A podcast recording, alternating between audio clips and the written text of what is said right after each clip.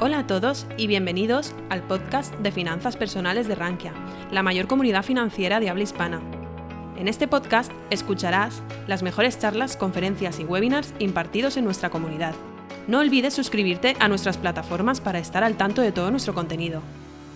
Eh, buenas tardes a todos. Hoy tenemos el placer de contar con una de las mayores gestores mundiales, Harold Henderson, que nos va a presentar un fondo que está ocupando una de las primeras listas a medio o largo plazo en cuanto a relación riesgo-rentabilidad. Es el Henderson Balance y contamos con Juan Fierro que nos va a explicar un poco la filosofía del fondo y, cuáles son las características principales del mismo. Juan, cuando quieras. Buenas tardes, Enrique, y muchísimas gracias por, por contar con la presencia de Janus Henderson esta tarde efectivamente uno de los propósitos de, esta, este ratito es presentar el Janus Henderson Balance, pero antes de entrar en profundidad en, cuestión sobre el, fondo, yo creo que es importante dar unas pinceladas sobre nuestra gestora.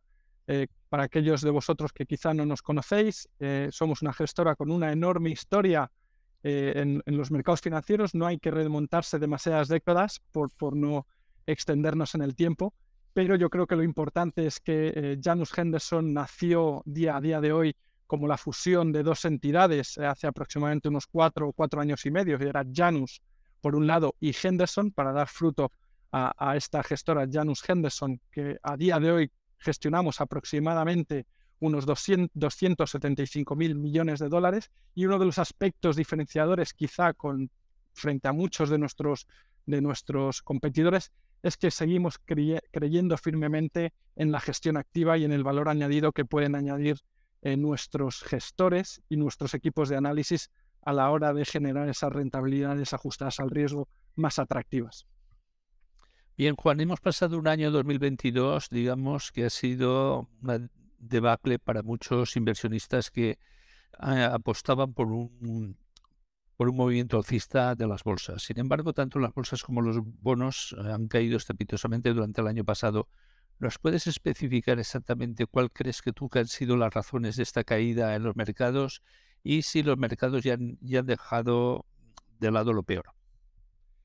Eh, yo creo que el año, efectivamente, el año pasado fue un año extraordinario en cuanto a rentabilidades en el conjunto del mercado, rentabilidades negativas yo creo que hay un factor eh, principal que ha condicionado el funcionamiento de los mercados el, año pasado. Si bien es cierto que no es un, factor nuevo, es un factor que no veníamos viendo o que no veníamos de hace décadas y es el repunte de la inflación y en este caso niveles o tasas de inflación muy por encima de lo esperado e incluso de lo que evidentemente intentan alcanzar eh, eh, como objetivo los bancos centrales. El hecho de que hubiera unas tasas de inflación por encima de lo esperado, y en este caso podemos decir cercanas a, los dobles dígitos y superando los dobles dígitos en algunas regiones del mundo, ha hecho que la correlación entre los dos activos fundamentales, en este caso la renta fija y la renta variable, haya pasado a terreno positivo. Tradicionalmente, en unas condiciones de mercado normales, tasas de inflaciones normales y, por así decirlo, en mercados no caóticos o extremos, esa correlación entre la renta fija y la renta variable tiende a ser negativa. Por lo tanto, la renta fija tiende a jugar un, papel diversificador en una cartera diversificada, algo que el año pasado fue evidente que no vimos. Y como digo, el factor fundamental fue esa mayor inflación y, ese, y ese repunte de los tipos de interés eh, fundamentalmente a lo largo y ancho del planeta. El fondo que nos vas a presentar hoy en día es el Henderson Balance. Digamos, eh, ¿es sinónimo de fondo equilibrado? Se podría decir que es sinónimo de, fondo equilibrado, pero yo creo que las dos cuestiones principales o los dos aspectos característicos de este producto es que eh, es un fondo equilibrado, pero al mismo tiempo es un fondo que se gestiona de manera dinámica. Cuando digo se gestiona de manera dinámica, es la asignación de activos, el peso que podemos tener en renta variable o en renta fija, puede variar en función de las condiciones de mercado. Es un fondo que sí es equilibrado porque va a tener renta variable y renta fija, pero dependiendo del entorno de mercado, va a haber situaciones en las que favoreceremos más las bolsas, en este caso la bolsa americana, y otros entornos de mercado en los que evidentemente la renta fija va a ser el, activo preferente o el activo en el que vamos a tener un mayor peso en la cartera. Es un fondo, creo que únicamente que invierte en activos americanos. Corrígeme si me, me equivoco. ¿Y por qué únicamente en activos americanos? Buena pregunta. Eh, le podemos dar la, la, vuelta a, esa misma moneda. Yo creo que el hecho de ser un producto, un fondo que invierte únicamente en, en activos eh, eh, americanos, nos hace ser un producto distinto, un producto diferenciador con respecto a lo que encontramos en, en, el, en, el, en, el, segmento de competidores. por lo tanto, para un inversor europeo que generalmente tiene un sesgo, eh, como decimos en las casas británicas o americanas, ese home bias, tendemos a estar sobreponderados en activos en los que estamos o conocemos mejor por, por, por, por, lo que sea, por lo que leemos en prensa y demás, el, hecho de ser un fondo americano nos va a permitir diversificar nuestra cartera y sesgar o compensar esos posibles sesgos. ¿El por qué eh, los activos americanos? Pues por una razón, o por varias razones, pero bueno, una, porque es una expertise que podemos decir que en Janus Henderson tenemos, con un equipo de análisis y de gestores enormemente profesionales que cuentan con un extraordinario eh, y un dilatado track record gestionando activos americanos. Y dos, yo creo que también es importante destacar para aquellos, nuevamente, inversores europeos, que permite al inversor europeo tener acceso de una manera profesionalizada, delegando en un equipo profesional esa exposición a los activos de renta variable americana y renta fija americana, nuevamente compensando esos posibles sesgos que tengamos como, como inversores eh, domésticos. Eh, Juan, ¿nos puedes decir exactamente hoy en día cómo está el fondo determinado, qué parte está en renta variable, qué parte está en renta fija? Y hablando más en general, ¿cómo se determina este porcentaje y con qué equipo contáis o quién es el gestor del fondo? Pues voy a, empezar por la segunda de las, de las, de las cuestiones. Eh, el, equipo, contamos con la cartera, la, gestionan cuatro, cuatro, profesionales, cuatro gestoras, dos de ellos, cuatro gestores, dos de ellos están enfocados al libro de renta variable y dos están enfocados al libro de renta fija. Pero no solo son los cuatro gestores, eh, es, un, es un entorno o una estrategia igual que a nivel, a nivel de casa que cuentan con el apoyo de casi 70 analistas o algo más de 70 analistas, casi 30-35 analistas en el lado de renta variable y cerca de 30-35 analistas en el lado de renta fija. La labor de estos analistas es generar esas mejores oportunidades que existen en el mercado de capitales americano, tanto en renta variable y renta fija. Esas ideas se las transmiten a los, gestores y al final los dos gestores de renta variable y los dos gestores de renta fija van a competir por el capital, pero van a competir por el capital de una manera colaborativa, van a competir por el capital intercambiando ideas y al final compensando e identificando aquellos segmentos de mercado en los que hay una mayor oportunidad. Traducido al día a día, aquellos momentos de mercado en los que vemos que hay mayores oportunidades en la renta variable por valoraciones, por fundamentales, en los que el equipo está más cómodo asignando un mayor peso a esos valores de renta variable, vamos a tener un peso, un mayor peso de renta variable. Condiciones de mercado en las que creemos que la renta variable está más cara y creemos que estamos llegando finales al, al, final del ciclo, pero nuevamente por, por cuestiones de fundamentales y valoraciones, vamos a sesgar más la cartera a renta fija. A día de hoy, ¿cómo estamos? Habíamos venido reduciendo algo el peso a la renta variable a medida que íbamos avanzando el año pasado porque veíamos que avanzaba el ciclo y eh, asignando un mayor peso a la renta fija porque nuevamente veíamos que surgían buenas oportunidades en, en la renta fija a medida que han subido las tasas de interés, se han ampliado algo los spreads, pero sobre todo por las subidas de tasas de interés.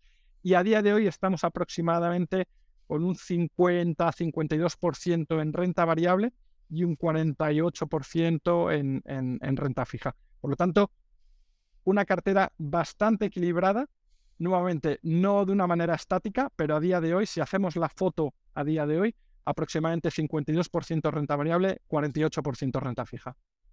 Sí, Juan, ¿hay algún activo o algún tipo de acciones o de renta fija que no, no está, digamos, en el horizonte de inversión de este fondo? Me refiero, por ejemplo, tenéis mineras, tenéis eh, o podéis tener también al o algún segmento de renta fija lo excluís o prácticamente eh, cabe, digamos, el mismo universo de inversión en renta fija como cualquier fondo de renta fija global o en renta variable como cualquier otro fondo de renta fija global, pero sí eso enfocado en Estados Unidos. ¿Algún activo por exclusión? La respuesta directa es no, pero eh, si me centro en el segmento, en el libro de renta variable, la filosofía o sí, la filosofía de inversión, el proceso de inversión de nuestro equipo de gestión y el equipo de análisis, tendemos a estar sesgados a aquellas compañías de mayor calidad en Estados Unidos y de mayor capitalización bursátil. Con esto quiero decir, son compañías que sí que es cierto que quizá tienen unas características de crecimiento eh, algo eh, más elevadas al conjunto de mercado, pero al mismo tiempo buscamos características de calidad. Unos balances saneados, unos equipos directivos de enorme calidad, pero insisto, compañías que ofrezcan unas tasas de crecimiento por encima del PIB de la economía americana. Esto hace que generalmente no estemos invertidos en REITs, por ejemplo, o no estemos invertidos, o generalmente no estemos invertidos, por ejemplo, en compañías energéticas, compañías que sabemos que estructuralmente se pueden ver castigadas o en detrimento de las tendencias que conocemos todos en cuanto a, las energías renovables. Entonces buscamos compañías con modelos de negocio muy consolidados, con tasas de crecimiento generalmente por encima del PIB y sobre todo de una enorme calidad. En el libro de renta fija no excluimos nada. Prácticamente eh, invertimos en, eh, en, bonos del Tesoro americanos, eh, invertimos en crédito americano e incluso invertimos en el segmento de titulaciones del, de la renta fija americana, eh, MBS, ABS, etcétera, etcétera.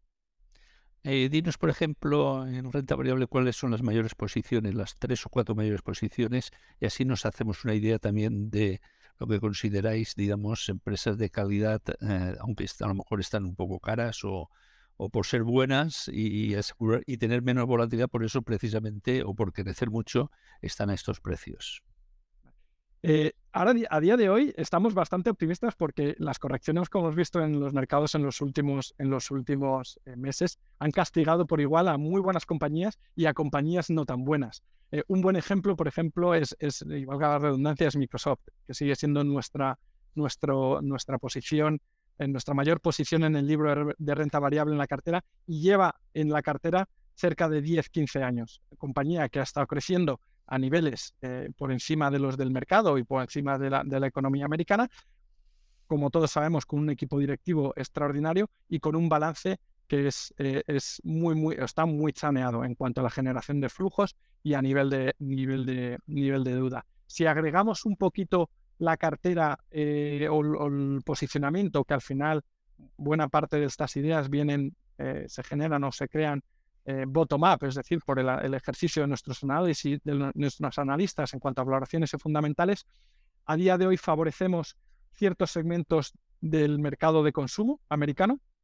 Como todos sabemos, dos tercios de la economía americana es, es, es, consumo. Por lo tanto, creemos o seguimos pensando que a pesar de que hay una desaceleración de la, de la economía americana, incluso posiblemente entremos eh, en una recesión técnica eh, en los próximos meses. Creemos que el consumidor americano en determinados segmentos va a seguir, va a seguir eh, eh, consumiendo. También nos gusta el sector salud. es una de las áreas que nos, nos, nos, gusta por valoraciones y por perspectivas, perspectivas de, de crecimiento. Y luego hay determinadas áreas dentro de la tecnología que nos vuelven a resultar atractivas. Eh, eh, hay que recordar muchas veces que hay muchas compañías que se clasifican dentro del sector tecnológico, pero que por su demanda final no necesariamente son pura tecnología, no necesariamente son hardware, no necesariamente son compañías de software, sino que pueden estar destinadas a distintos segmentos de la economía, incluso ligados al, al sector industrial. Por lo tanto, en resumidas cuentas, consumo, compañías de calidad con crecimiento a valoraciones atractivas y sector salud, por así decirlo, serían las dos áreas donde vemos un mayor atractivo eh, eh, en, el, en el medio plazo. Sí, Juan, yo quería ahora preguntarte por, eh, digamos, como inversor, digamos, ¿cuál es el horizonte temporal que requiere una inversión sea productiva en, en este fondo y si también cubrís la divisa o tenéis una clase en euros? Sí, eh, la, segunda, la segunda de tus, de tus cuestiones, eh, tenemos clase euro eh, cubierta para aquellos inversores, en este caso europeos, que quieran tener acceso a, o tener exposición al mercado americano sin, sin riesgo divisa. y luego, em, perdón, la, primera... Horizonte temporal de... Ah, sí, el horizonte, el horizonte de inversión generalmente son un horizonte temporal de medio y largo plazo. Eh, lo, recomendado sea, al menos 3, 4, 5 años para que se cristalicen esas mejores oportunidades y nuevamente para periodos como el año pasado, que es verdad que pueden ser periodos muy aislados, pero puedes tener periodos en los que eh, repunte la correlación entre la renta fija y la renta variable y tengas quizá un comportamiento no tan bueno como el esperado, pero sabemos que en el medio largo plazo la, la estrategia históricamente ha, conseguido alcanzar rentabilidades muy similares a las del S&P 500 con aproximadamente la mitad de, volatilidad. Por lo tanto, un horizonte de inversión de a partir de 3, 4, 5 años es un horizonte de inversión adecuado para poder cristalizar o alcanzar esos objetivos que, que, podemos tener. Bien, ya me has hablado un poco de la pregunta que te quería hacer de la volatilidad del mercado y cómo, digamos, la renta fija ayuda generalmente a mitigar las oscilaciones y viceversa de la renta variable. Y vosotros tenéis mucho contacto tanto con asesores financieros como con inversores profesionales. ¿Qué os transmiten, digamos, y qué enseñanzas os transmiten esta clase de intermediarios financieros en relación a la forma de invertir de los españoles? Por ejemplo, tenemos una visión muy cortoplacista, en que nos diferenciamos en relación al mercado sajón, etcétera. Yo creo que ha avanzado mucho el mercado, el mercado, el, mercado español, sobre todo gracias a la labor de los, de los asesores financieros eh, y los agentes financieros. Y yo creo que a medida que van pasando los años, el inversor español, especialmente el inversor minorista, cada vez está tiene una mayor educación financiera. Yo creo que hay una, una lección primordial que yo creo para todos aquellos que nos escuchan, eh, que es básica y es intentar no hacer timing con el, con el, con el mercado, intentar no acertar con los puntos más altos y los puntos más bajos del mercado. El otro día eh, eh, veía una slide y yo creo que muchos de nuestros una diapositiva o un estudio y seguramente muchos de nuestros oyentes la hayan visto. Eh, desde 1900, aproximadamente desde mil, los años, mediados de los años 90, si ha estado un inversor invertido, para la redundancia, en la bolsa americana de manera continuada hasta 31 de diciembre del 2022, es decir, casi 30 años, eh, o aproximadamente 30 años, hubiera generado una rentabilidad aproximadamente del 6,5%. Eso quiere decir que si hubiera invertido 10.000 dólares en los años 90 y los hubiera mantenido sin hacer timing, hubiera cosechado aproximadamente, hubiera obtenido unos 50.000 dólares eh, después de esos 30 años. El hecho de haber perdido simplemente esos o los 10 mejores días de mercado, hubiera reducido a la mitad la rentabilidad. Es decir, del 6,5% hubiera pasado, o del 6,8% hubiera pasado aproximadamente al 3,4%. Únicamente 10 días. Faltar o, o, no, o, no, o no mejorar o no alcanzar esos, no estar en el mercado esos 10 días. Es importante recordar además que esos 10 mejores días generalmente se aglutinan o suceden en torno a los 10 peores días. Entonces, el hecho de eh, em, intentar reaccionar o intentar acertar con los mejores y, peores momentos del mercado, creo que es muy difícil y, por no decir imposible, para aquellos inversores. Por lo tanto, yo creo que esa es la lección primordial y creo que es una de las cosas que estamos viendo en los últimos años. Y es que el inversor cada vez más es consciente del valor que tiene eh, el interés compuesto, el mantenerse en el mercado y ser paciente evidentemente atendiendo a sus objetivos financieros, su perfil de riesgo y sus, y sus necesidades de liquidez. Pero es importante recordar que hacer timing es imposible prácticamente en, el mercado. Entonces, más o menos lo que nos recomiendas o lo que recomiendas a los inversores es una aportación sistemática y constante, digamos, en un fondo que tiene la misma rentabilidad que la SP, pero con mucha menos volatilidad. Ya por último, eh, ¿dónde puede, podemos obtener información del fondo? Y dónde se puede comprar el fondo. Bueno, en la página web de Janus Henderson para clientes minoristas pueden encontrar información sobre, sobre nuestro fondo.